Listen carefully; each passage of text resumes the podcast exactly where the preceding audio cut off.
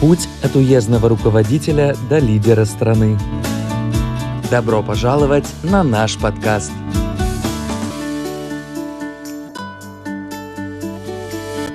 Дорогие друзья, всем привет! Вы слушаете подкаст «Путь», я его ведущая Ли Чинуи.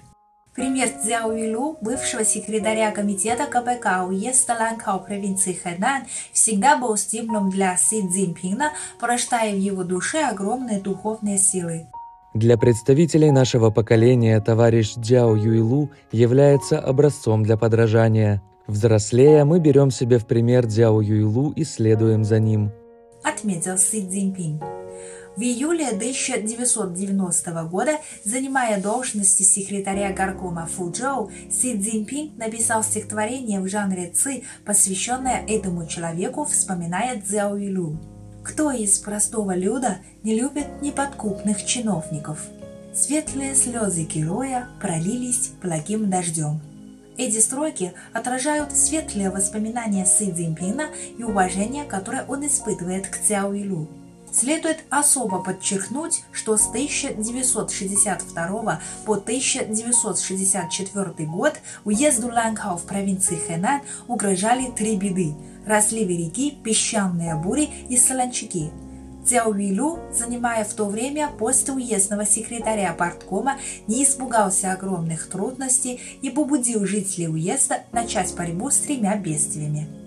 Сильная сторона Дзяо Юлю состояла в том, чтобы быть ближе к народу и любить его, трудиться уборно и самоотверженно, использовать научные и реалистические подходы к делу, идти вперед, несмотря на трудности, самоотверженно посвящать свою жизнь служению народу.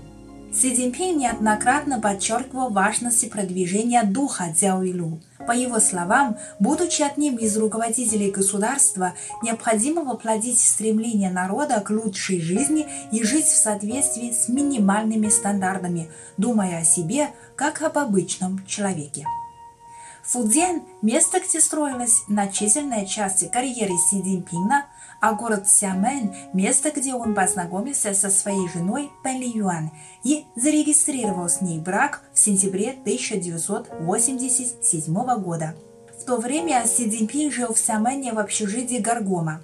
Не устраивая пышных свадебных торжеств, он с молодой женой пригласил в день свадьбы несколько друзей на ужин в гостиницу Сямен – а после этого все отправились на чаепитие в общежитие. Молодожены не планировали принимать гостей в общежитие и оказалось, что не хватает на всех чашек. Гостей было четверо, а у них всего две кружки для питьевой воды. Но они нашли еще два стакана и две пиалы, и посуды всем хватило. По пути Пэли Юань купила большой пакет конфет всего за 5 юаней. Дома ничего не было приготовлено к приему гостей – и Пэн Юэн сказала извиняющимся тоном. Извините, пожалуйста, что я не приготовила для вас подарки.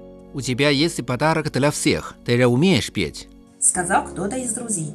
Пэн Юэн сразу согласилась. Хорошо, я подарю вам песню. В июне 1988 года Си Цзиньпин приехал в город Ниндэ на должности секретаря паркома городского округа Ниндэ провинции Фудзян.